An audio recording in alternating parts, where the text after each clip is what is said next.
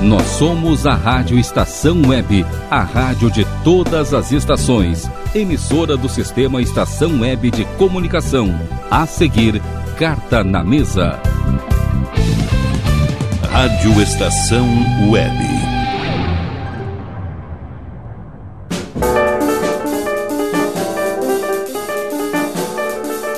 Carta na Mesa. Estação Web. Começa agora mais uma edição do Carta na Mesa, nesta terça-feira, feriado de finados 2 de novembro de 2021, mas estamos aqui fazendo o programa mais uma vez aqui na Rádio Estação Web, nesse proje projeto verão, Hudson Nogueira, tá um calorzinho. Eu acho sempre. Cara, aí, aí no Vale do Paranhana já é outra história, mas eu acho esse calorzinho assim não tão acima dos 30 graus, sempre é uma coisa relativamente agradável, pelo menos com um ventilador por perto, meu amigo. Boa noite. Boa noite, Vicente. Boa noite, queridos amigos do Carta na Mesa. Mestre Rogério Barbosa, sempre irretocável na técnica, dando voz, né? Amplificando as nossas vozes aí pela Rádio Estação Web, a rádio de todas as estações. E boa noite aos prezados e prezados ouvintes da Rádio Estação Web. É, sem dúvidas, Vicente. Olha, e o ventilador foi meu companheiro hoje, foi minha dupla de. Não ataque, né? Mas foi o meu arqueiro e minha dupla de, de zaga que me salvou aqui durante essa tarde de Campeonato Brasileiro, Champions League, Cristiano Ronaldo mais uma vez em chamas. É, e muito calor por aqui, muito futebol também. E muita preocupação, Vicente, com o Grêmio de Futebol Porto Alegrense. É, esse é um assunto que nós vamos tratar ao longo do programa, Hudson. É, mas eu só queria te fazer uma, uma última pergunta antes de passar, de, de seguir as apresentações. O que, que foi mais uh, agradável, o que, que foi mais maravilhoso para ti nesse feriado, Hudson? Foi o ventilador ou foi Roger Guedes? Ah, olha, eu vou te dizer que, na verdade, foi, foi bonito, o mais bonito de ver foi a volta da fiel torcida em peso ah. no estádio do Corinthians, apoiando até o último minuto. Muito diferente de ditas maiores torcida, da maior torcida do Brasil, né? Do, de alguns clubes aí que se intitulam, que realmente é maior em termos de tamanho, isso é indiscutível. Agora, em termos de qualidade, né? Nesse tipo de jogo que a gente separa as crianças dos adultos. Isso foi sensacional de ver. Pois é, Hudson, e aí eu vou. Bom, a gente vai falar mais adiante, né? Mas é um cenário agora que nós veríamos aqui em Porto Alegre plenamente, não vamos ver mais, né? Em função aí de vinte e poucos infelizes aí que conseguem afundar o que já estava mais ao fundo do poço do que se parecia. Marcos Bernaula, boa noite. Boas noites, boa noite para vocês. É, tudo aqui nessa mesa erudita, o Rogério na técnica. E, e, bom, saber que o verão está chegando aqui deu um, uma refrescada boa porque tivemos muito calor aí no fim de semana e eu infelizmente não tenho ventilador, então aí não posso ajudar essa situação, assim, então prefiro que o planeta mesmo me dê aí uma uma refrescada para tentar passar esses dias, né? Mas parece já estamos, né, que é novembro, já parece que vai ser um é um verão interessante aí. É, bom, sim, é, é triste a situação do Grêmio, né? Que já é uma coisa que vemos é, falando aqui nesse, nesse programa. E agora se soma aí essa situação que é triste, né? Porque a, a, o retorno do, do, do, público aos estádios né, deveria ser com alegria, né? Com acompanhamento e não para voltar a falar esses tipos de coisas. Que já tivemos também incidentes, né? Às vezes é, no, nos momentos finais do campeonato que, que, que às vezes acontecem esse tipo de coisa. É, tipo um, uma situação muito grave numa terceira terceira divisão aqui na Argentina, vários jogos coincidentes, né? Coisa que não não é legal de, de saber. Também hoje acabamos, acabamos sabendo da, da multa para a seleção argentina que não, não poderá ter o estádio completo para receber o Brasil na próxima rodada eliminatória por cantos racistas e discriminadores. Então, isso, isso aí que não, não, é, não é notícia que deveria ser. Deveria ser um retorno com alegria da torcida, da família aos estádios. Marcos Almeida Pfeiffer, boa noite. Boa noite, moçada, boa noite, amigos, colegas aí queridos amigos do Carta na Mesa, Rogério Barbosa, gratidão aí mais uma vez por esse lindo espaço, os ouvintes que estão nos acompanhando. É, tá, tá, tá é, é muito bom ouvi-los, né? A gente é, traz é, é, alegria, é ânimo, né? É vida. Aqui o Carta na Mesa é como a gente tiver, se estivesse numa praia ouvindo o Dorival Caymmi. E, é, bom, falar, bom, claro que nós vamos falar de Grêmio. Queria dizer para a torcida gremista que o Grêmio tem uh, três jogos a menos, né? e estava fazendo os cálculos, até conversando no nosso grupo de WhatsApp, que o Grêmio só, analisando a tabela do Campeonato Brasileiro, o Grêmio ainda é, é, é, chega a parecer até uma doideira falar isso, mas o Grêmio ainda só depende dele para sair da zona de rebaixamento. E para isso, só precisa vencer o Atlético Mineiro amanhã à noite é, em, Belo, em, Belo, Horizonte, que já vai começar a dar os passos para sair é, é, dessa zona da, rumo à Série B e podendo permanecer na Série A. Eu acredito. Pois é, senhores, eu, eu sempre sou.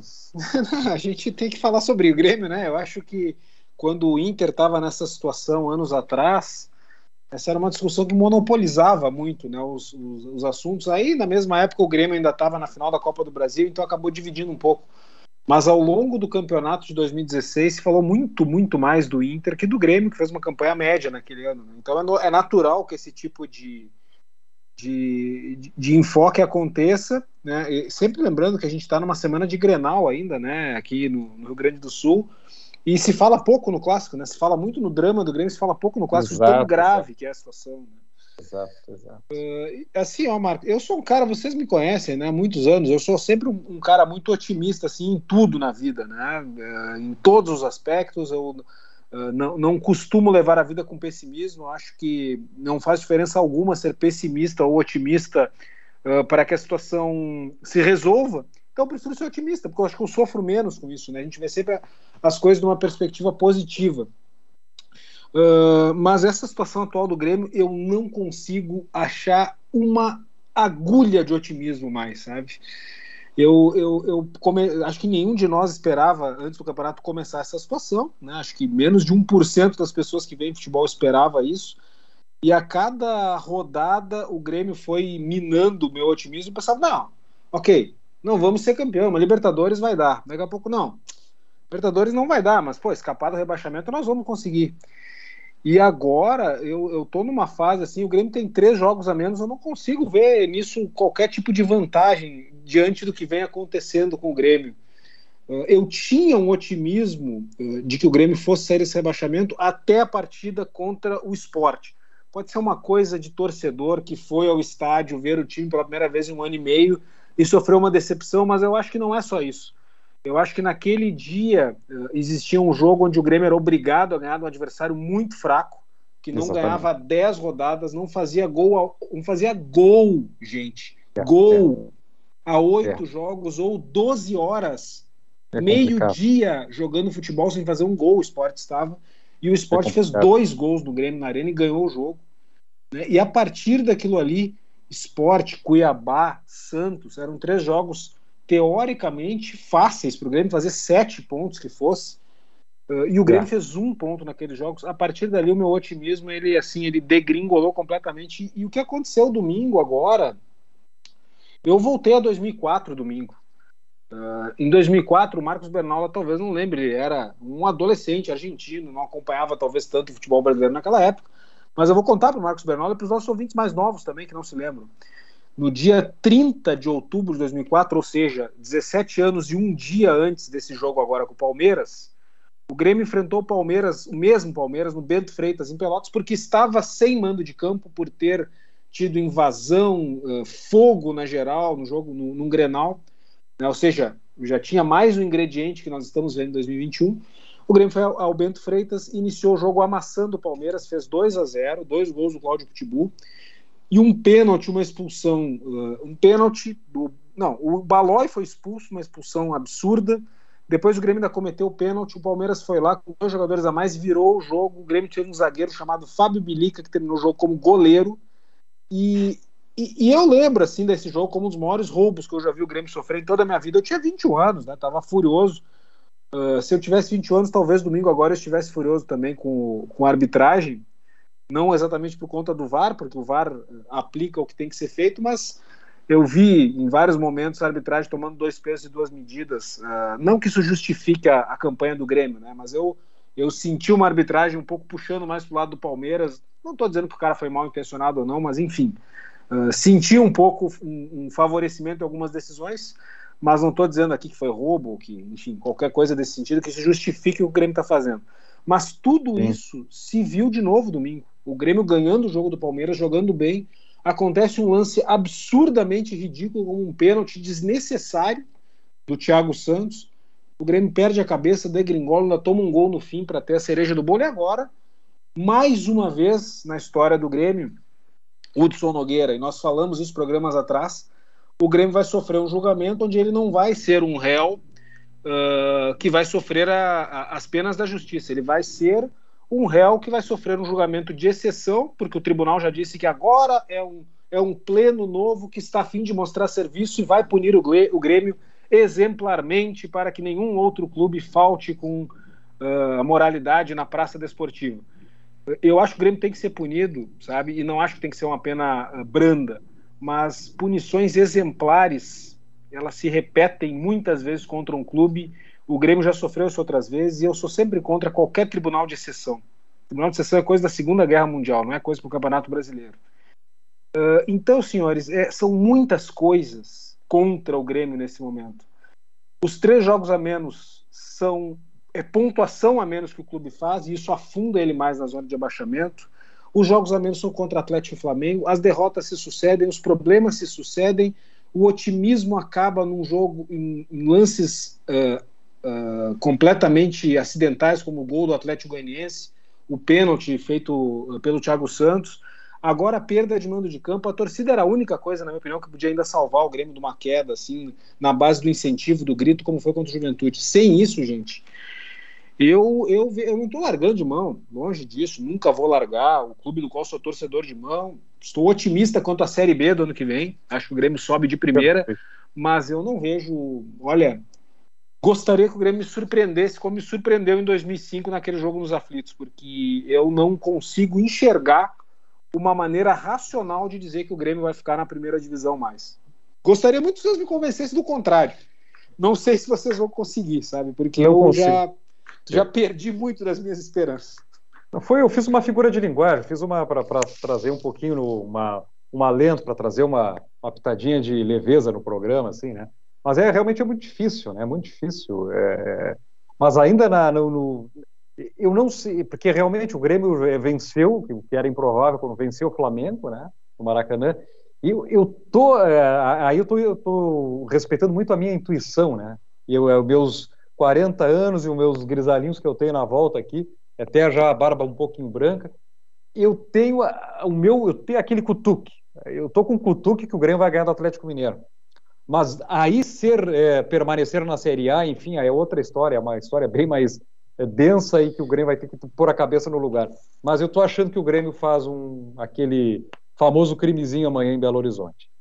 Pfeiffer, eu quero dizer, quero é, não prestar solidariedade, né, mas a verdade para dizer que estamos juntos nessa caminhada a caminhada dos grisalhos na cabeça e na barba também. Estamos, tá olha, e eu beirando os 40 ali. Eu estou só esperando né, o, a, o nosso reencontro no estúdio da Rádio Estação Web para a gente, enfim, voltar né, a, a, se abraçar, a se ver Coisa depois boa. da Copa do Mundo de 2018, que a última Copa. Mas Pfeiffer, é, é, o, o Vicente né, com uma dose assim mais reali mais realista, tu com uma dose um pouco mais otimista, o Bernal lá não sei ali a, a, como é que anda a análise dele, mas eu com olhos de fora quero dizer que eu queria ter os olhos também, Pfeiffer mas infelizmente não tenho, porque além disso o Grêmio, senhores, ele não tem três jogos a menos, ele tem dois jogos a menos, um contra o Atlético Mineiro e o outro contra o Flamengo, e mesmo assim, vencendo os dois jogos, ele não sai da maldita zona do rebaixamento. Ele consegue, é... ele fica ainda atrás do Bahia, e, ou seja, o Grêmio não depende mais só dele, ele depende de outros resultados. Não, Hudson, ele depende porque ele vai enfrentar o Bahia ainda, né? Ah, no, no, no confronto No direto. confronto tu diz. direto. Não, tá certo, sem dúvida. Na Em, verdade, em assim, Bahia, ó, né? Nós estamos É, muito só- cedo ainda para falar, porque se o Grêmio vencer sete partidas, ele vai fazer 47 pontos e vai escapar. Então, Ainda pega. Libertadores. Exa- Meu Não, Deus, velho, aí vai ser a maior. que- Não, aí vai ser a maior. é. gente. Não, É mas é realmente não- é. É- Olha, é, o, o- deixa eu ver, o Bahia é tá um aqui. ó. campeonato. O Bahia tá Assim- uns, a quantos pontos da zona da Libertadores? Deixa eu só. Vai dar G9, provavelmente, né? Não, seria Seis a coisa pontos. mais. é, Seis pontos, vê, tá? Três pontos do reba... cinco pontos do rebaixamento e seis Seis da, pontos. da- Se o da- Grêmio vence as sete, ele pega a É, Libertadores. Não, você, eu tô aqui dizendo que o Grêmio já. Eu tô, já, eu tô assistindo, pessoal. Tô, tô assim Não, comentando vem, assim, ele- e analisando o Brusque e Náutico, e vocês me dizendo que o Grêmio vai para Ele vem- Libertadores. né? Não, Ele isso vem foi devido à tua projeção. Isso foi a tua Ele- projeção. Esse devaneio de sete vitórias. Eu tô tentando trazer vocês de Não, eu não fiz. Hudson, eu não, vem eu não fiz né? projeção. Eu tô dizendo Não, seguinte: claro. o, o Grêmio depende de si no sentido de que se ele ganhar O os confronto 11 jogos que tem, aí sim, se ele ganhar os 11 jogos que tem, ele vai para Libertadores. É impossível que ele ganhe os 11 jogos. Eu não É. vejo o Grêmio ganhando mais do que cinco partidas com otimismo já. Esse, O Grêmio vai ter, é- nesse período aí, nós vamos ter uma sequência que é a seguinte: essa sequência atual do Grêmio é a pior de todas. Palmeiras, Atlético e Internacional, tá? Ah, Palmeiras e Atlético, dois times muito fortes. O Inter é um time que está fazendo um campeonato razoável, mas é um clássico. Eu tenho, sinceramente, gente. ah, o Grenal é sempre um jogo muito difícil de tu projetar. Ah, o Inter não goleando o Grêmio no sábado, eu já termino o Campeonato Brasileiro relativamente feliz, sabe? De tão conformado que eu tô assim com a Claro. situação. Mas Dentro do roteiro de 2004, o que tá faltando pro Grêmio é tomar uma goleada humilhante. O É, Grêmio exatamente. tomou em, em 2004, agora eu não lembro pra quem, se foi pro Atlético Paranaense ou pro Flamengo. Não, não o me Grêmio lembro. tomou do 2004, Santos. Ele tomou Foi do 5x1 do Santos. Que foi o Grêmio- campeão, né, naquele, naquele ano. Tio, Isso, já estava rebaixado. óbvio.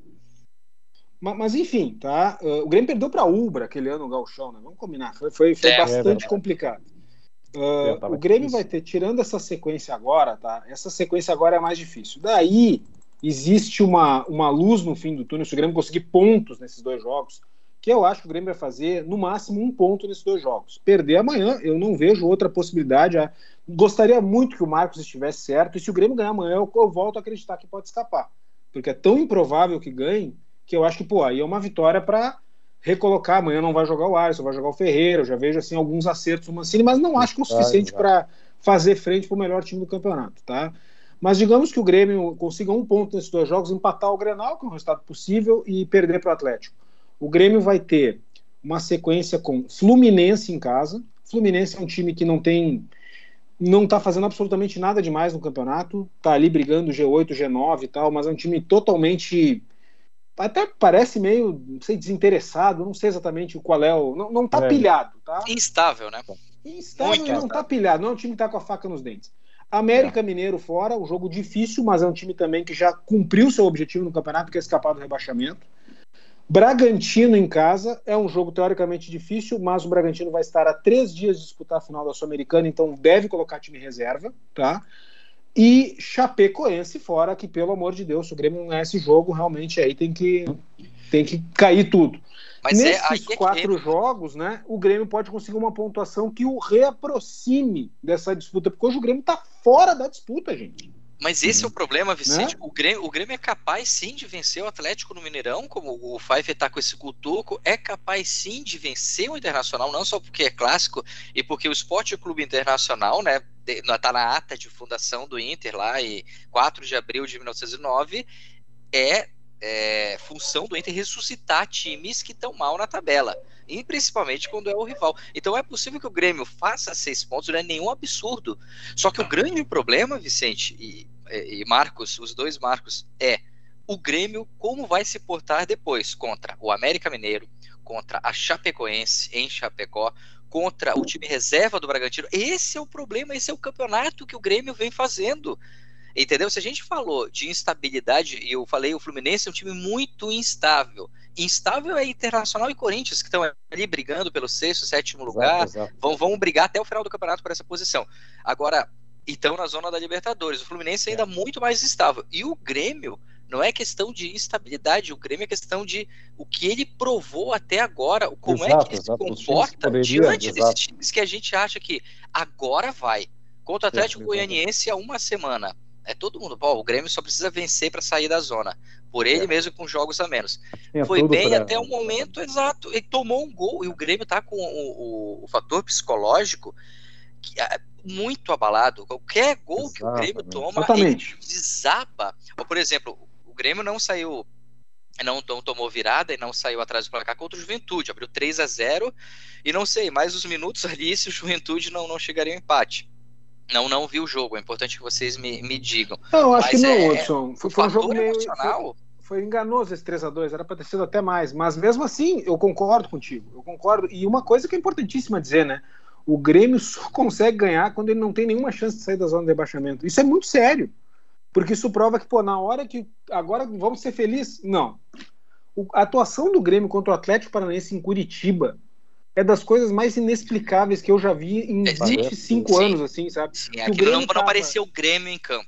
Não parece como não apareceu o Grêmio na final da Copa do Brasil contra o Palmeiras. É, é era claro. alguém, outros, outros jogadores, não sei, com a camisa de outra instituição, com a camisa do Grêmio. Não, Uma não, não- semana antes, o Grêmio tinha ganhado do Flamengo no Maracanã, tendo sofrido um chute a gol. Aí, em Curitiba, contra o Atlético Paranaense, com um time misto, o Grêmio escapa de levar seis. Quando precisava ganhar um jogo, todos os resultados deram certo. Ele precisava ganhar de 1 a 0 só. Repetiu o que fez no Maracanã contra um time muito mais forte. Tá, tudo bem, agora o Atlético tirou o Flamengo da Copa do Brasil, mas convenhamos, né? O time reserva do Atlético Paranaense é inferior ao titular do Flamengo, vamos combinar. E É, o Grêmio não é. conseguiu fazer isso. Sabe? Então, eh, eh, assim, ó, eu vejo com, com muita, muita, muito ceticismo essa situação, principalmente porque o Grêmio não está mais na briga para não ser rebaixado, ele está completamente afundado na zona de rebaixamento. O Grêmio, para voltar para a briga, ele precisa fazer muita pontuação nas próximas rodadas, incluindo os próximos dois jogos e a sequência de quatro jogos, essa que eu citei aqui, Fluminense, Bragantino, América e Chapecoense. Nessa sequência, se o Grêmio não fizer algo como 9 ou 10 pontos, gente, esquece. Não vai conseguir nem chegar na Não. última rodada vivo. Não. Não, não tem como, não tem como. É, realmente. Não, tá, tá. É o quadro, o Vicente pintou bem o quadro aí. É, eu tô tentando lembrar de outro. Antes de passar a palavra pro Bernaula, que tá nos escutando ali é, pacientemente há quase meia hora. Mas estou tentando lembrar, Bernaula, Aprendendo, caso aprendendo. é, de algum time aqui no Brasil que foi rebaixado na situação, na, em todo o contexto que o Grêmio está sendo nesse momento, né? Nesse momento. Não terminou o campeonato e matematicamente a chance. Mas eu não lembro, porque todos os outros foram rebaixados, tinham problemas de atraso de salários, ah, problemas internos no elenco, brigas, rachas internos e que eram expostos. A gente não sabe o que acontece no vestiário do Grêmio. Ao que tudo indica, não parece, ao que tudo um- indica, não parece ter racha no vestiário, alguma coisa assim, mas há um problema assim que o elenco do Grêmio é um, devo- um moedor de carnes, o devorador de técnicos, devorou dois dos maiores ídolos do Grêmio, né? Renato Gaúcho e Luiz Felipe Scolari, só isso. Ah, Thiago Nunes não deu nem para para deglutição. Foi tão, foi tão rápida a passagem dele, tão pífia, que nem, nem a gente acaba nem lembrando. O Mancini tá aí um, um, trabalho há pouco tempo, enfim. Então, é, é, eu tô tentando lembrar o clube que. Outro clube que foi à segunda divisão sem viver uma crise institucional, e o Grêmio vive sim uma Hudson. crise institucional no departamento de futebol, mas não consigo lembrar, Vicente. Eu lembro, Sim. eu lembro de um. O outro clube que caiu nessa mesma situação do Grêmio foi o próprio Grêmio em 1991. Quando o Grêmio caiu em 91, foi algo tão inexplicável quanto agora. O Grêmio não estava mal de dinheiro. Ele era um clube que estava com um título de Copa do Brasil em 89, seis campeonatos gaúchos seguidos entre 85 e 90, e vinha de uma campanha no Campeonato Brasileiro muito boa, onde ele tinha Em sido 90, terceiro colocado e É. não foi finalista contra o Corinthians do nosso querido Hudson Nogueira, naquela que teria sido a maior final de brasileiro de todos os tempos, né? Ah, sem dúvida. É, é, sem dúvida, porque o, o Grêmio foi ah, vitimado por uma arbitragem bem complicada no jogo contra o São Paulo. Eu não vou fazer Eu uma lembro. choradeira de guri de 7 anos, que era a minha idade na época, Eu tinha Mas- nove e eu tava nesse jogo. Eu mas tava é, nele. Marcos, tu lembra? O Grêmio foi, foi uma arbitragem bem complicada ali, né? Um pênalti, Pênalti não do dado, um impedimento meio mandrake. E o São É. Paulo foi pra final com o Corinthians. E, e no fim, o São Paulo ganhou tudo, né? Era um baita time também, mas o Grêmio vinha fazendo uh, seis anos muito bons. E entrou Poder, no Brasileiro Poderia 91. ser o Grêmio, então, né? Ou poderia ser o Grêmio tomando o gol do Tupanzinho ali, né? No, Poderia no, ser no o Grêmio. Rio, no, no, no Olímpico. Poderia ser o Grêmio. Mas, mas assim, Hudson, uh, o que, que eu quero dizer com isso? O Grêmio no Campeonato de 91 ele entrou como favorito ao título. Não, a escalação, eu estava lendo uma matéria hoje sobre isso, né? Porque a gente vai pesquisar o que, que aconteceu no passado, talvez tenha um paralelo, né? A Claro. escalação do Grêmio que estreou no Brasileiro de 91 contra o Goiás, ela teve uma, uma alteração em relação à escalação que foi eliminada pelo São Paulo na semifinal de 90. O lateral direito não era o Alfinete, era o China. Só isso. O resto tudo era igual. Ou seja, O era um time praticamente terminou, né? idêntico. Era Maurício, Nilson, Donizete. O Assis ainda Donizete, estava jogador de seleção. Caio. Né? Eram bons jogadores. Entendeu? Era um time para ser, para disputar ali. Ah, se não um título, né, de novo, mas pelo menos disputar entre os quatro primeiros. E o Grêmio começou ah, bem, ganhou do Goiás o primeiro jogo, uma vitória meio estranha, fez 3 a 0 tomou dois gols, que nem essa com o Juventude. Daí perdeu um jogo para o Atlético Paranaense, depois começou a perder, perder, perder. O elenco começou a ser cobrado, porque era um elenco caro, né, não tinha apoio da torcida, a torcida mais cobrava que propriamente apoiava. E nessa espiral de derrotas, era um campeonato curto, acabou caindo. E é o único paralelo que eu encontro, é o próprio Grêmio repetindo o erro de 30 anos atrás.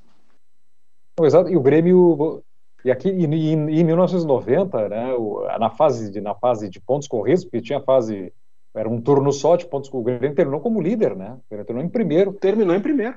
E Terminou para foi para o mata-mata aí como a melhor campanha. E aí Sim, o Grêmio decidiria todas as partidas no casa, é. Uma final Grêmio-Corinthians seria no Olímpico.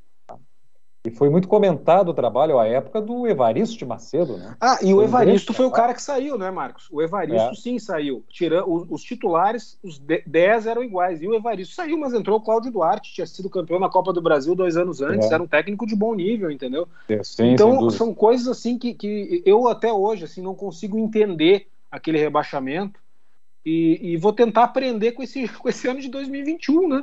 Acho que uma coisa talvez ajude a explicar a outra, porque, claro, são contextos diferentes, são 30 anos de diferença, né? O que levou o Grêmio à queda agora, o que está levando, né? o Grêmio não caiu ainda, sempre bom lembrar. O que está levando o Grêmio a uma queda agora são coisas diferentes, mas é muito parecido. É um clube com salário em dia, um clube estruturado, é um clube que Exato. tinha um bom time, um bom plantel, e, enfim, por questões técnicas, psicológicas, enfim, ou erros estritamente de futebol, acaba dando um vexame como esse.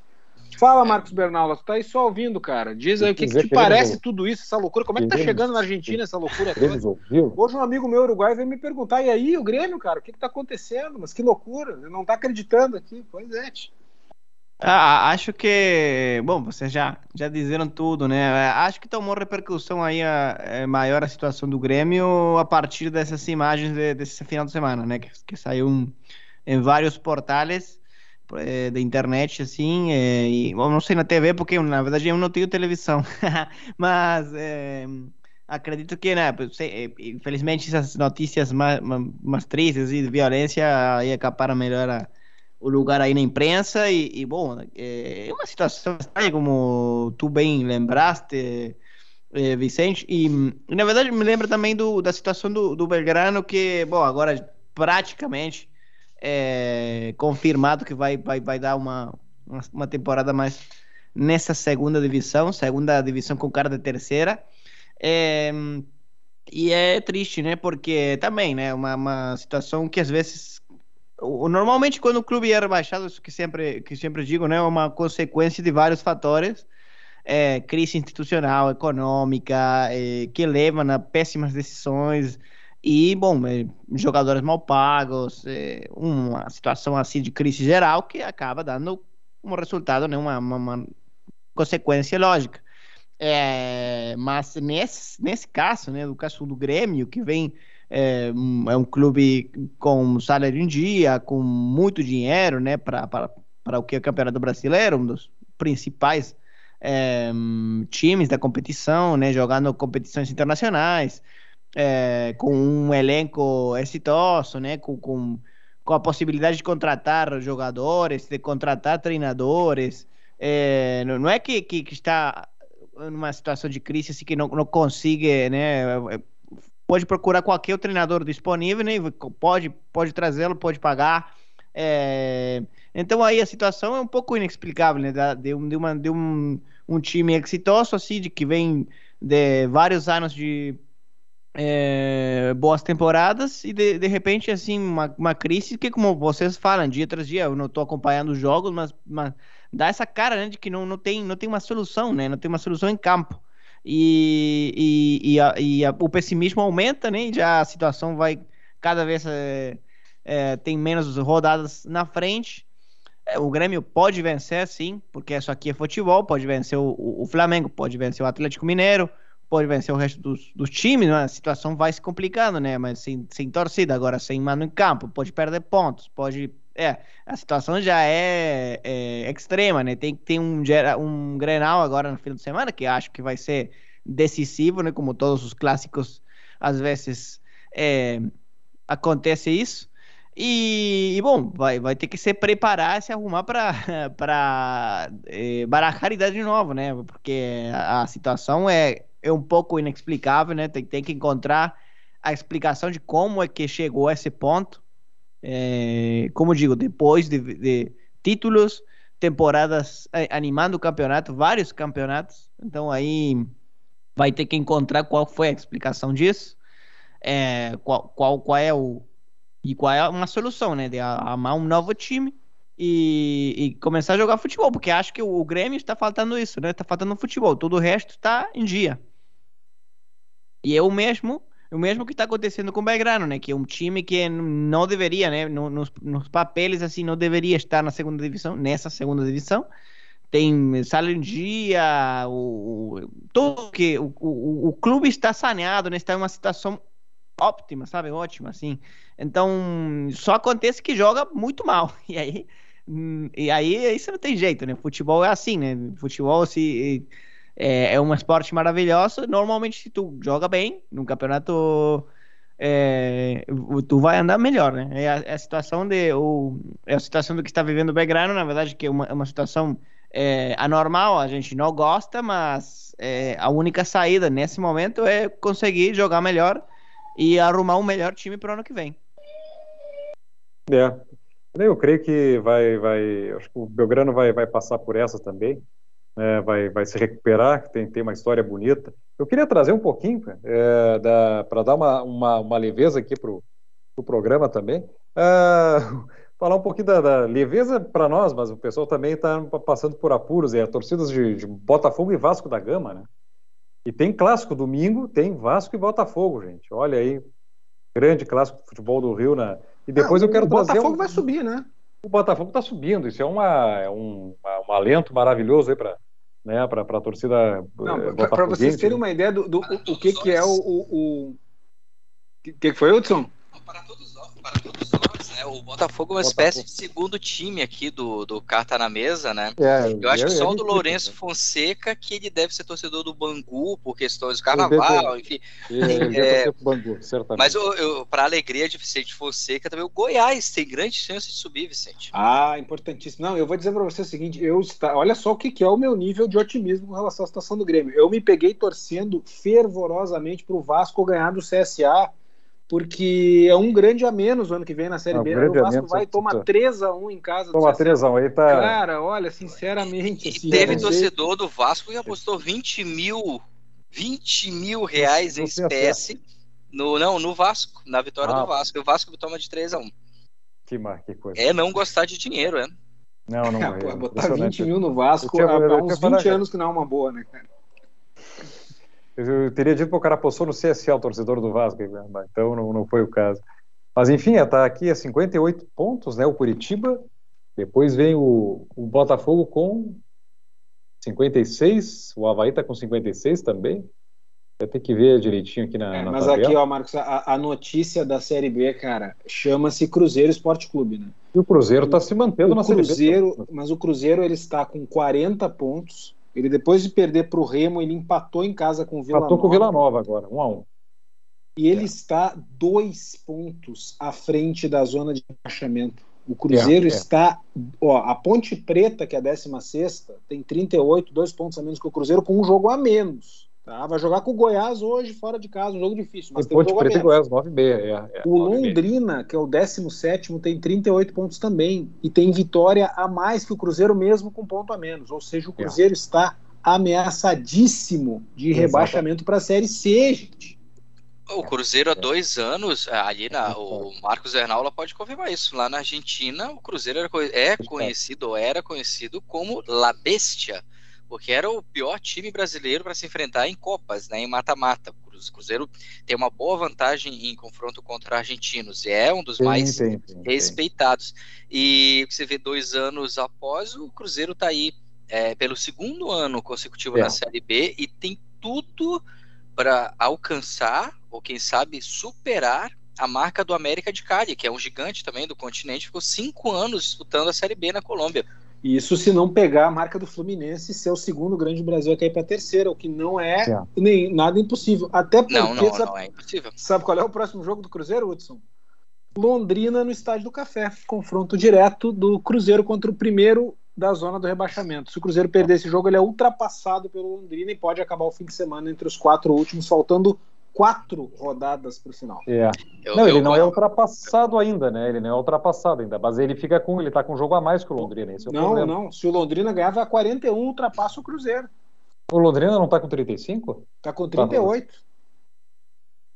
Ah, olha, a situação do Cruzeiro é, o- é o Tá, que. tá indo a 38, né? Tá ganhando do Remo, né? Tá ah, ele tá 35, vencendo, o Remo tá a jogando. 38. Ah, entendi, entendi, perfeito. Tá jogando agora. Perfeito. Fala, Vitória e Marcos. 60. Uhum. Marcos Não, que, Bernal, que, tava- que a situação do, do, do, do Cruzeiro, desculpa, é, é, é ao contrário do Grêmio, né? Todos sabemos o- a, a situação crise é, épica que está acontecendo no Cruzeiro ao tempo, uma dívida impagável, né? Um, um desfalque impressionante. E, bom, o, o resultado é esse, né? Especialmente, né? O Cruzeiro está salvando-se, assim, de um jeito bastante épico de, desse rebaixamento, porque a situação, a punição também foi exemplar e é, discutiremos se é justo ou não, mas é, é um resultado de, de todo isso, né? De tudo isso. Não é, não é, não é uma situação assim é, inentendível, né? Inesperada. Agora, é, é- é incrível, né? Porque eu me lembro, ah, o Hudson, o Marcos Pfeiffer também, que certamente vocês lembram disso, e deve ter chegado na Argentina para vocês também isso, Marcos. Em 2004, quando o Grêmio caiu, o Grêmio tinha sete jogadores no elenco para iniciar 2005, três goleiros e quatro jogadores de linha. Ele Exato. tinha dívidas impagáveis à época. Era uma situação. está- era um clube da. Eu me lembro, gente, quando o Grêmio É. perdeu para o Gama na estreia da Série B. Eu me lembro assim, meu Deus, será que o Grêmio vai fechar, cara? Eu tinha esse medo do Grêmio fechar as O Grêmio portas. tava, tava, tava crítico. Tava Perdeu crítico. Pro o- Gama em Gama e o primeiro jogo do Grêmio como mandante na Série B foi contra o Ituano ou contra o Havaí. Foi contra o Havaí, foi contra o Havaí no Beira Rio sem Beira-Rio, torcida. Sem torcida. Sem torcida Olha, com você um tem que jogar na casa do, do maior rival. com um gol aos 40 e Sonante. 12 do segundo tempo contra. O Grêmio ganhou aquele jogo de 4 a 3 Eu tinha muito medo que o Grêmio fosse ficar anos na Série B, que fosse fechar. E incrivelmente, né? ho- Hoje eu olho a situação do Cruzeiro e digo, meu Deus, é realmente muito grave a situação do Cruzeiro. É, Porque é o grave. Grêmio era dado como um clube assim falido, sem qualquer perspectiva de retomada e conseguiu subir campeão naquele mesmo ano, né? É. E o Não tinha Cruzeiro, jogador. gente, É, é. Não o tinha jogador Cruzeiro está numa situação que, pô, o Cruzeiro é um clube da mesma grandeza que o Grêmio, entendeu? Um clube do mesmo tamanho. E tá numa situação assim muito pior. É incrível o que acontece com o Cruzeiro. É, Eu a- achei que o o, Cruzeiro ia subir de primeiro ano passado, mesmo Não, com toda a dívida. o agravante Esse do Cruzeiro, fazendo um comparativo com o Grêmio de 2005, o Grêmio criou uma sinergia incrível que foi até o- os últimos dias do Estádio Olímpico Monumental, antes da, do Grêmio mudar de casa, com a torcida. A torcida colocou o Grêmio na, na primeira divisão. Exato, exato. É, Foi tudo era impressionante o que o Grêmio conseguia fazer em casa com um time terrível, um time Era bizarro, um muito- time era ruim. bizonho, era não era muito, Marcos ainda é inqualificável. Se você colocar ali, espremia, saíam dois, três jogadores, o Anderson, Lucas Leiva e não É, sei o quem mais. sim, sim, o dois, resto, o exatamente. Galato, talvez, enfim. É. Agora, É, tanto que mudou Cruzeiro- totalmente pro ano seguinte, né? é, exatamente. Agora, o Cruzeiro não, gente. O Cruzeiro pegou um primeiro ano com pandemia, com portões fechados, com menos seis pontos. É. E com uma crise muito, mas muito maior Muito que a do maior, Grêmio é. em termos financeiros. É, é, É quase uma insolvência, né? Quase uma. Mas ainda assim o Cruzeiro tinha 38 rodadas para chegar entre os quatro. E eu, na minha percepção, ah, sem dúvidas. de ver que todos os grandes conseguiram voltar, o Vasco conseguiu voltar com uma estrutura pior que a do Cruzeiro, o Botafogo também, sempre conseguiram. O Cruzeiro não fez nem cócega o ano passado. Mesmo que dessem seis pontos a mais, não faria cócega no ano passado no G4.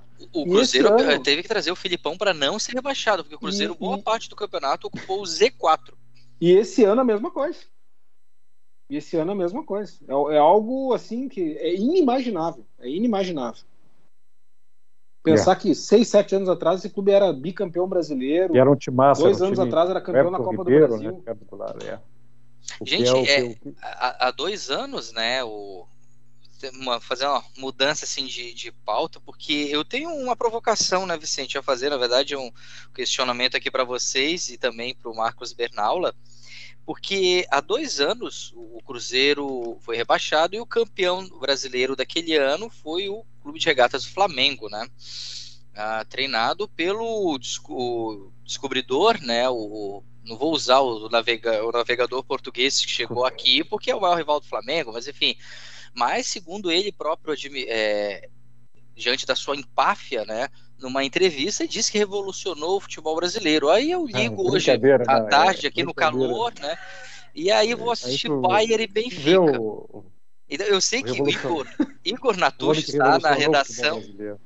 Igor Natucci está na redação do Jornal do Comércio nos Grande abraço aqui. Um Aliás, o, Igor, né? O, o, abraço, eu, eu sei que o Igor, porque o Igor é, é eu estou evocando ele, porque eu quero que me venham pelo menos as palavras do vernáculo natuchiano para descrever o que é Jorge Jesus, senhores. Seu Jorge Jesus, prezados e prezados ouvintes, que no jogo de ida da Champions League há, um, há duas semanas contra o Bayern, disse, não, Lewandowski aí, o, o, time do Bayern não é tão bom. O Lewandowski é um jogador que se você marcar ele, ele, ele some. Lewandowski tá, fez dois gols no jogo de ida. E no jogo de volta, hoje, fez três gols contra o glorioso Benfica. Jorge Jesus, que tomou de 5 a 2. Eu, eu quero. Que revolucionou o futebol brasileiro. É, a provocação que eu quero fazer é o seguinte: a geografia, Marcos, eu sei que tu entende muito de geografia, ela mudou no continente europeu, Portugal ele não pertence a, a, ao continente Europa? Eu, eu, te pergunto isso porque houve troca de treinadores, o Nuno Espírito Santo foi demitido esses dias do Tottenham e hoje foi confirmada a contratação do italiano Antônio Conte. O Barcelona está aí sem técnico, nunca ouvi falar, nunca sequer suscitaram, nem que seja em catalão, nome de Jorge nome do o homem que revolucionou o futebol brasileiro. Futebol brasileiro. Mas, é, olha, nem na segunda divisão da Moldávia, com todo o respeito. Só não está querendo o homem, não, né? Da Moldávia. Mas qual é o problema do jogo? Será que Portugal. Não, Portugal não é. Pertence à Europa. Tanto que o Nuno Espírito continua, Santo continua. treinava na Premier League. É, um continua, dos ditos grandes economicamente, que o Tottenham nunca foi grande, convenhamos. Agora, por que, que o, o homem que revolucionou o futebol brasileiro, Marcos Bernal, Marcos Almeida Pfeiffer, por que, que ele não, não consegue engrenar nem no glorioso Benfica, com o maior orçamento da história do Benfica, senhores? É essa a pergunta que eu quero fazer. não vai, não vai, não vai lá. Não. É, foi, foi, essa, engrenou coisas... com um grande time do Flamengo, né? O Flamengo tinha um grande time, né? Essa é, não, é a pauta que a gente tinha colocado, né? Até no, no, no nosso WhatsApp ali. Uh, a estrutura das, das, equipes, claro, o Flamengo tem um elenco excelente, assim, para os treinadores ali em tese brilharem, né? E, mas me chama a atenção um paralelo que da, da, da, como, claro, o treinador é importante, mas como uma estrutura de uma equipe, um modo de jogar que um clube define, uh, através da sua gestão de futebol também pode definir, não, o nosso clube tem revela esses jogadores, tem essa jogadores com essas aptidões, ou jogadores mais agudos de contra-ataque, de maior movimentação, ou jogadores que têm a bola no pé e fazem uh, cansam menos e propõem o jogo, como é, foi o Grêmio algum, alguns anos atrás, porque tanto começou um lindo trabalho, o Roger não teve sequência por um desgaste no elenco, com o elenco, mas é um treinador de grande capacidade. O Renato soube, é, em tese, no primeiro, segundo ano, é, manter essa dinâmica.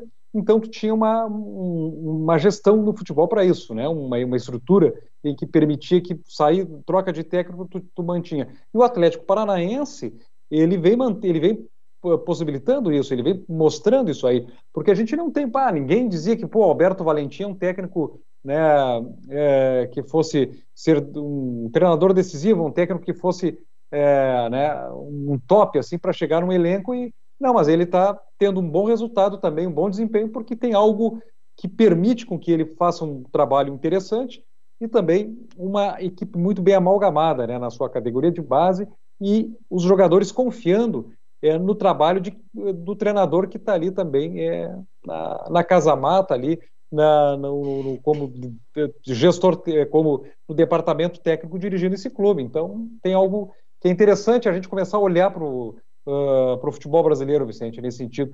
Porque ah, vai o treinador agora vem um treinador agora precisamos de um treinador que vai modificar. O Inter o Rafa Benítez na Libertadores agora trouxe o Diego Aguirre. Não eu acho que tu tem que ter uma ideia de futebol né, peraí, peraí, peraí, peraí. Né, o Inter pra... trouxe o Miguel Ramírez, não trouxe o Rafa Benítez. Não, não, trouxe o Miguel Ramírez. Não, não, não, não, trouxe o Miguel, Miguel Ramírez. O Miguel, desculpe, o, o, o, Miguel Ramírez. Então é isso aí. Obrigado, Vicente. Não, então... Marcos, mas não, tô brincando contigo, tu tem toda a razão, cara. E, e assim, eu, eu, sei que a gente pega muito no pé aí, porque essa, esse incensamento ao Jorge Jesus realmente me incomoda profundamente, tá? Eu acho assim, ó, deixa eu colocar as coisas de uma maneira bem equilibrada aqui, tá? Eu acho que o Jorge Jesus fez um muito bom trabalho no Flamengo, tá? Uh, só que é o seguinte, ele, em primeiro lugar, não revolucionou em absolutamente nada o futebol brasileiro, tá? O que ele fez foi uh, pegar o melhor elenco do Flamengo dos últimos 40 anos, porque era melhor que o de 2020 e 2021, o elenco do Flamengo de 2019, a zaga já era melhor, perdeu alguns jogadores, continua sendo um time sensacional, assim, em termos de jogadores, de 1 a 11 e tal, mas ele já foi melhor do que é hoje. Uh, Pablo Mari joga mais que Léo Pereira, com todo respeito, assim, sabe? Existe uma diferença nisso. Rafinha estava num nível muito bom também. No auge, uh, bem melhor que o Isla. Muito melhor que o Isla, marca melhor, ataca melhor, muito mais jogador, entendeu?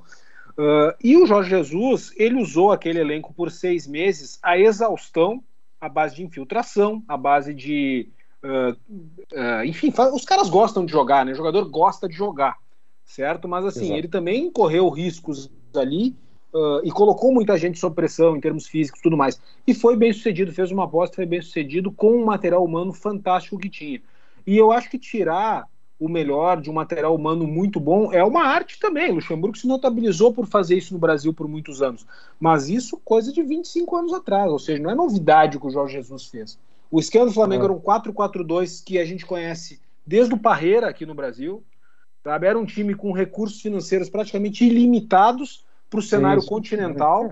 Tinha, muita, uh, e fez uma campanha é. fantástica, ganhou a Libertadores com merecimento, ganhou o brasileiro com a maior pontuação que a gente já viu e talvez nunca mais veja.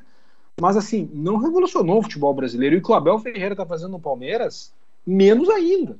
Né? É um time muito competitivo, é, ele consegue tirar de uma maneira pragmática resultados desse elenco, apesar de jogar um futebol abaixo do que eu imagino que o Palmeiras pudesse jogar.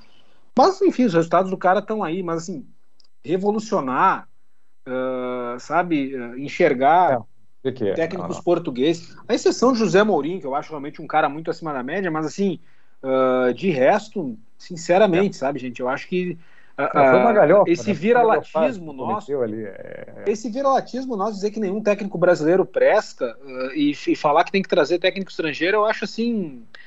Uh, lamentável, sabe? Eu acho que é, é, é um modismo assim que é, para mim é. nunca colou muito. É, é, eu acho que até pode trazer, acho que não está proibido. Não, não, é, não sou contra trazer. Não é, é pode a... e deve trazer. Deve, tanto deve é que trazer. hoje o técnico que faz mais sucesso no futebol brasileiro é um argentino. Juan Pablo Voivolda. É verdade. É. O melhor é um trabalho, trabalho, no Brasil. Isso sim, um trabalho tá notável, tá porque ele não né, tem o orçamento. Diga, Pfeiffer. Não, mas isso aí, isso aí, isso aí. É isso, é isso aí, Hudson. Assim, é porque ele não tem um orçamento de 200 milhões do Flamengo, que agora o Renato tem, né? Aliás, o elenco até é mais caro, não sei se foi. Talvez seja por isso que o Renato ainda não se alinhou no Flamengo, né? O elenco vale mais do que 280, 200 milhões, enfim. Então, é, eu, eu não, o que me causa curiosidade é se o Jorge Jesus ou o Abel Ferreira treinava o PAOK na Grécia. Gente, o PAOK é o, é o, é o São Raimundo do Amazonas, que fala grego, né? Vamos combinar. Ah, com todo respeito ao PAOK, né? Agora, Maravilha. O, como é que o, Jorge Jesus, com essa máfia, já acabou, sabe? O período colonial ali, tudo quando os portugueses traziam escorbuto para o Brasil, todos os maus hábitos, a má educação, a corrupção desde a Revolução de Aves, lá no século, no longínquo, longínquo século XIV.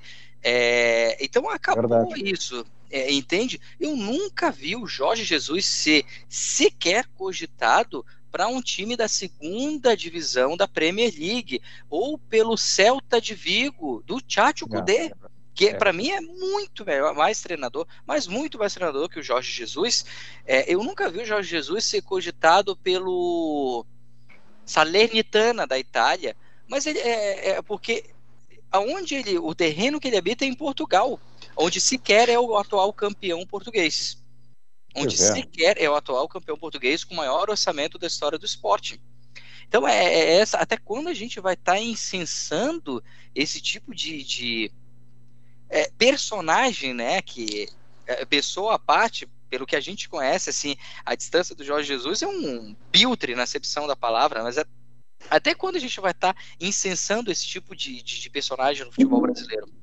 Mas isso, isso, isso, isso corrobora com, também com a, com a mentalidade que, que, vigente na diretoria, na gestão do Flamengo, né? Essa direção do Flamengo arrogante também, uma direção que é, é, desrespeita o seu, a só categoria de base, né? Como que ocorreu aqui no Ninho do Urubu, por exemplo, enfim, toda essa negligência e toda essa, é, essa soberba com o poder que o Flamengo está atualmente, né?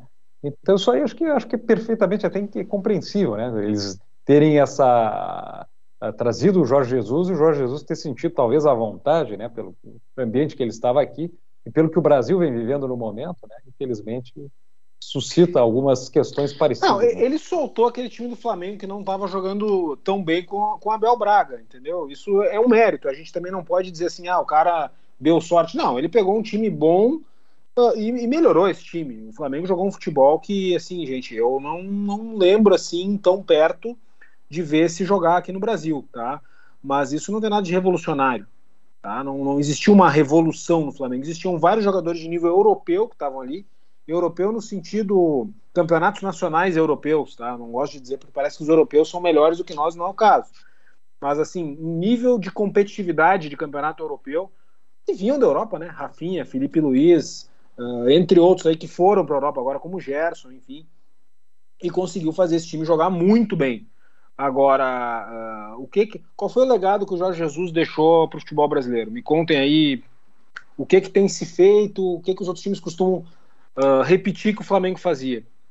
Eu não, não, consigo, não consigo. Não, absolutamente nada. E já foi Tem feito nada. aqui no futebol brasileiro pelo Vanderlei Luxemburgo em duas, três oportunidades. A última foi com o Cruzeiro em 2003. O Tite talvez tenha chegado perto, não com tão brilhantismo em 2015. Ele Agora... fez um grande trabalho no Flamengo, mas e ponto final, não foi revolucionário. Não, não de foi. forma não alguma. é um modelo a ser seguido. Ninguém consegue seguir um modelo se não tiver o orçamento que o Flamengo tinha. Uh, vamos lá, Vicente. Se ele, fosse, se ele fosse perto de revolucionário, ele seria ficha 1 no Barcelona, que, sai, que demitiu o Ronald Koeman há uns dias. Exatamente. Seria ficha 1 no Barcelona, que está ali do lado e tal. É, agora, nunca foi sondado para é, treinar sequer um pequeno clube do outro lado da fronteira. Do Perfeito. outro lado do. O Tejo lá. Do, é, do, do Rio Tejo, boa, boa, Fife. É. Não, o, o, próprio Voivoda agora, Hudson, é um trabalho. Eu não lembro de um trabalho tão espetacular assim na minha vida recente analisando o futebol nordestino. Sinceramente, assim, é um cara que vai fazer o Fortaleza, que é um clube que até 3, 4 anos atrás estava na Série C, uh, e para Libertadores, um vaga direta, o campeonato inteiro entre os primeiros, certo? Eu não lembro disso. Uh, não é um trabalho revolucionário que o Voivoda fez, é um trabalho maravilhoso, é um trabalho espetacular, mas não é revolucionário, ele não vai deixar nenhum legado uh, para o futebol brasileiro por ter feito o que fez no Fortaleza. Ele vai deixar Agora, um legado, dá, dá um assim, Fortaleza. Assim, é possível que levar um time uh, mais fraco a uma condição melhor, fazendo um trabalho criterioso, tu colocando o time para jogar para frente e tal. Mas não é, não tem revoluções. Então, o que a gente não pode é ficar procurando motivos além para incensar o cara, além do que ele merece, entendeu? Por mais que ele mereça. Isso me incomoda no Jorge Jesus, sabe? E não vão fazer isso com o Voivoda, Hudson, porque ele está no Fortaleza, né? Porque né, a, a, a, mídia do cara é menor lá. Dá o que me incomoda basicamente é isso. Dá o time do Fortaleza pro Jorge Jesus para ver se ele não troca de lugar com o Grêmio no campeonato. Ah, pois é. Agora, eu quero fazer uma Ah, pois provocação, senhores. Ah, ainda faltam 25 dias para a Uhum. final da Libertadores. É, a ciência do C não joga, né? Mas se a final da Copa Libertadores da América, a glória eterna, fosse amanhã, entre Palmeiras e Flamengo, em quem vocês apostariam as suas fichas? Pergunta difícil. Né? É uma Pergunta muito difícil, Hudson, porque Eu, eu não atualmente teria o Palmeiras dúvidas. está jogando mais. Atualmente o Palmeiras está jogando mais. Eu quero te ouvir. É, não, mas Mas- é- não é nem pela questão de estar jogando mais, porque o Palmeiras, Vicente, claro, tem essa vitória, essa vitória contra o Grêmio, mas, bom, tudo bem, o Grêmio, né, na situação que tá, mas mesmo assim o Palmeiras é, jogando, ga- ganhando fora de casa, vindo de cinco vitórias seguidas, ele não consegue empolgar porque ele não vai empolgar, não é o estilo, não é a característica do Abel Ferreira que completa um ano no futebol brasileiro, num trabalho muito vencedor, mas ele não consegue dar, de extrair o máximo do elenco do Palmeiras. O elenco do Palmeiras, para mim, é- é- olha, se ele não é melhor que o do Flamengo, ele é no mínimo do mesmo nível que o Flamengo. O, o o elenco do Palmeiras é formidável. Ele é um elenco mais equilibrado que o do Flamengo. Eu acho que Isso. o Flamengo tem mais brilho, mais jogadores brilhantes que o Palmeiras. No, no 11 a 11, nos 11, ali é o Flamengo disparado, né? Convenhamos. É, Mas poucos o- do a Palmeiras seriam reposição do Palmeiras, gente, a reposição do Palmeiras nenhum É altíssimo nível, gente. É de, do goleiro ao, ao, ao centroavante, ponto esquerda. Não, é cada altíssimo substituição que o Palmeiras fazia domingo me dava um frio na espinha. Pô, vai entrar o Wesley. Bah, agora vai entrar não sei Não, quem. tirando o Ah, Davidson, né? Que é um, é um, né, é um É. personagem, assim, mas o resto dos jogadores, é William Bigode, O William cara, Bigode, é. qualquer, quase todos Gabriel os times. Menino, é só cara bom, não tem. Palmeiras, Luiz Adriano tava no banco.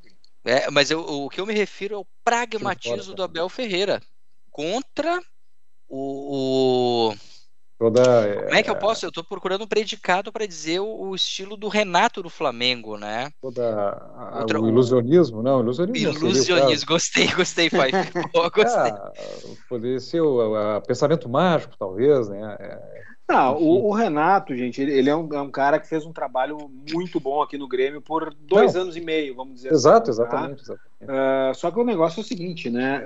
Ah, aqui ele tinha carta branca, inclusive da torcida, para fazer muita coisa. No Flamengo não tem essa, entendeu? Ele tá decidindo vaga na Copa do Brasil com o Atlético Paranaense, é o torcedor ali xingando ele no cangote dele, cara. Então, exato. as decisões que ele toma lá também são mais sob pressão, sabe? Não, Então, não. isso tudo gera uma. Por mais que ele diga que se garanta e tudo mais, isso tudo gera uma instabilidade grande, assim. Então, eu, eu vejo o Palmeiras com uma casa mais organizada para final hoje, tá, Hudson? Mas. É um time muito ah, difícil de jogar. O Palmeiras é difícil de bater esse time do Palmeiras. É, eu vou ele vende muito cara a derrota. Mas o É. confronto Bom. direto tem dado Flamengo sempre contra o Palmeiras, né? É difícil também apostar numa reviravolta nisso. É, Esse Difícil. vai ser o segundo jogo único, né? Porque Sim. teve o da, da Supercopa, que foi no início, início Um desse ano, jogo. desse ano, 2021. Um dos melhores jogos do, do, do- na temporada do futebol brasileiro. Um jogaço. 2x2 Brasília. maravilhoso. Que coisa, né, pessoal? Essa Que seria uma boa pergunta, né? Que se né, no mundo do, do C, é, se a final da Copa Libertadores, a Glória Eterna, fossem jogos de ida e volta, né? Quem teria que maiores chances? Ah, isso sim, mas é isso, isso é uma pena, Marcos, porque é aquela. Eu eu não sei se não tem volta, né? Depende muito até quando o Alejandro Domingues vai ficar aí na com o seu eh, a sua síndrome de ser euro... querer ser europeu, né? Por ele essa final não seria em Montevidéu, seria em Em Madrid. é, é, Madrid novamente, né? Ele Lembro gosta muito de voar para lá, ou em Amsterdã, É, talvez. ser. Em Enfim. Catar. É, é, não dá ideia, não dá ideia, não dá ideia, É, Bernal, o que eles gostam. Daqui a pouco a gente tem que ir lá pro Catar e não vai ser possível ir pro Catar. né, É, o... mas senhores, eu quero. Vocês sabem que hoje tá na nossa audiência, depois de um bom tempo, né? Sebastian Cataldo. Tá lá no Ô, escutando lá no. grande abraço, Sebastião. por que depois de um bom tempo? Porque Sebastian Cataldo também agora é radialista, apresenta um Opa. programa de variedades e o ritmo rock, né? Igor Olha Natucci aí. gosta muito. Tava no ar ontem e via de regra é às terças-feiras. Hoje ele abriu ali uma um espaço na sua agenda para prestigiar o o Carta na Mesa, um dos nossos ouvintes, né, mais assíduos. E o Nossa, Sebastian é torcedor do Boca Juniors, que é também ficou emocionado com o que ocorreu na Bomboneira no domingo passado, gente, aos 10 minutos do primeiro tempo. O que aconteceu? Eu não fiquei sabendo. Aos 10 minutos, Marcos, esse número simbólico, 10, na Bomboneira, a torcida do Boca Juniors fez uma homenagem espetacular. Ou seja, o jogo parou né, entre Boca Juniors e Rinásia, é, La Plata, onde os ro rostos emocionados, a filha do Diego Armando Maradona passou em vídeo os melhores momentos dele com a Sim, camisa aniversário do de Boca. Exatamente, os 61 anos e os 10 minutos. Aí lançaram balões azul e amarelo. Foi espetacular a homenagem que o Boca fez ao maior ídolo, maior da história do futebol argentino, Adios 10. Senhores, é. vamos encaminhando para o final do programa. Vou mandar um abraço para o Sebastião também aí e, e ao todo o povo argentino, meu querido Marcos Bernardo. Então vou começar por ti aí, pelo aniversário aí de Diego Maradona. Eu sigo várias páginas que falam sobre Maradona, Instagram. Natal. É maravilhoso, né? Natal, né? Feliz Navidad, Marcos. Feliz Navidad, né? Sim. É, bom, a, a primeira Navidad sem, sem o Deus em, nesse plano terrestre, nesse plano terrenal. Foi uma derrota de Boca, né? Uma, um, um jogo aí já se despedindo do campeonato, penso. E, e, e, bom, aí foi, foi lembrado, obviamente, Diego Armando Maradona em cada estádio aqui. É, e, e, bom, é bom para a sede conversar com vocês, mesmo que essa situação do Grêmio não seja melhor, a situação é, vai ter Grenal semana também. E, e, bom, também temos, como eu falei o programa passado, o Racing Cordobês pode retornar à segunda divisão argentina. É, no, na próxima quinta-feira tem a grande final pela primeira, pelo primeiro ascenso contra o Deportivo Madrid. Então aí vamos ver se o Racing consegue voltar para ter três times de Córdoba na segunda divisão, porque o Belgrano ficará é, para jogar esse clássico né, com o Racing, né, para fazer os honores aí. Já nos veremos e nos abraçaremos pronto. Marcos Pfeiffer. Como é lindo ouvir o meu tocaio, o meu xará argentino falando, sempre com muito sentimento e então um abração nos teus pais aí, tu papai e tu mamá que estão sempre nos acompanhando, é uma alegria, a gente recebe essa energia linda da família de vocês de Córdoba. Vai um beijo para todos e todas de Córdoba que estão nos acompanhando e todos e todas no Brasil também. Fiquem atentos, por, por mais que os resultados não vão ser agora, eu vou falar um pouquinho do clima. Está acontecendo o COP26 em Glasgow, na Escócia, e claro que, a, e até para nós, a nossa principal representação foi a Tixaí Suruí, uma jovem líder, liderança indígena que falou muito bem é, sobre o que precisamos fazer. E a gente tem as perspectivas são complicadas, o clima está numa sobre uma pela nossa ausência de manejo, pela o, o seu, uh, enfim, os combustíveis fósseis que a gente continua queimando, a gente não tem perspectiva de erradicar isso, mas que a gente coloque essa pauta onde eu posso comunicar, eu posso, onde eu estou com as pessoas comunicando de alguma forma, eu estou falando, acompanho o COP26, que a gente pode é, tentar, através da, da, do, do nosso da nossa alma, do nosso sentimento, do nosso dia a dia com simplicidade, se a gente começar a nos é, interligarmos mais com as questões climáticas, começar a ler mais e perceber que realmente se a gente não fizer alguma coisa e pressionar as nossas é, lideranças e o nosso poder público, a gente não vai sair dessa questão que o clima está sofrendo já há algum tempo. Então vamos acompanhar o COP26 e vamos dia a dia fazer com simplicidade ações no nosso dia a dia, com a nossa comunidade, ações que a gente possa é, mitigar um pouquinho e possa preservar um pouco mais na, no nosso manejo, no nosso consumo, né, buscando uma terra um pouco mais preservada. É isso que eu queria deixar essa noite e deixar um grande abraço a todos e todas. É muito bom bater essa bola com vocês aqui né, na Rádio Estação Web. Hudson Nogueira. É, eu quero desejar, na verdade, primeiro dar um grande, mandar um grande abraço pro meu amigo, meu irmão Sebastião Cataldo, né, que sempre, quando ele não escuta o programa ao vivo, agora eu tenho que fazer uma correção, ele sempre ouve o, a gravação do podcast e me cobra, cadê o programa, cadê o programa? Às vezes tem que falar Rogério e tal, tem que mandar um podcast lá pro Sebastião. Mas eu quero desejar a todos os nossos e nossas ouvintes aqui da Rádio Estação Web, rádio de, de todas as estações, um excelente mês de novembro. Faltam menos de 60 dias, gente, para terminarmos esse, este ano. Um ano difícil, mas um ano de conquistas, um ano de vitórias. É o ano da vacina, o ano da, do início da nossa imunização para vencer essa pandemia. E oxalá Rogério Barbosa, Vicente, Marcos Almeida Pfeiffer, que durante esse mês de novembro, um abraço para o Igor também, que está na nossa escuta, e o Lourenço, possamos nos encontrar, quiçá, neste novembro, nos estúdios da Rádio Estação Web. Nossa, vai ser maravilhoso. Vai ser demais, gente. É, eu faço minhas as palavras do Hudson aí. Realmente, assim, falta pouco para encerrar o ano, né? Um ano realmente muito importante aí para para o nosso futuro, né? Para a gente poder uh, fazer essa passagem ao ano de subida. A gente teve que descer lá embaixo para poder voltar a subir e em breve, se Deus quiser, voltar a uma normalidade. Agradeço a audiência de todos vocês.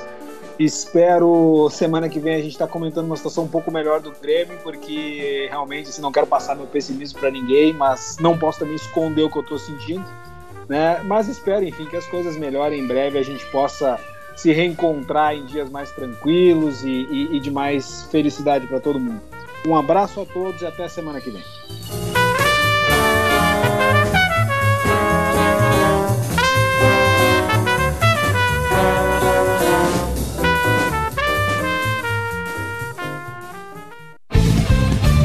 Rádio Estação Web. De manhã e de tarde pão sempre quentinho.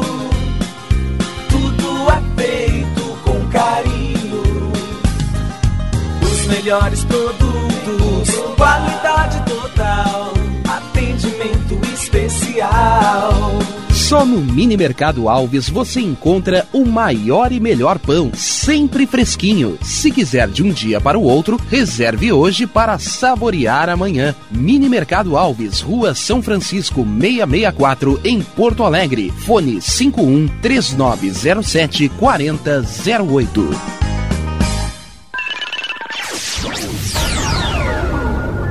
Internet O Sul. Conexão via fibra ótica sem necessidade de linha telefônica. Sua casa com internet sem limite de navegação. Conheça os planos corporativos especiais para empresas. Ligue 51 3483 3900 ou acesse internetosul.com.br.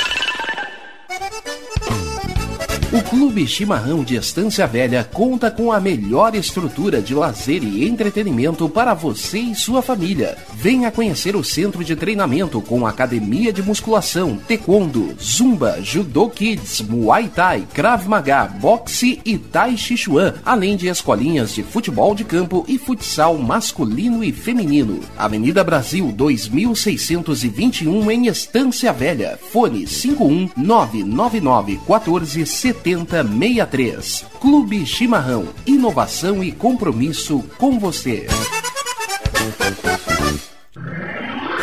E tá na rua desde cedo, bateu aquela fome, não tem muito dinheiro no bolso? Dá uma passadinha na Rodalu. Ambiente agradável, ótimo atendimento e a maior variedade em petiscos, porções e lanches, com gostinho de comida caseira. Lancheria Rodalu, Avenida Bento Gonçalves, 175 em Porto Alegre. Fone 51 3377 0915.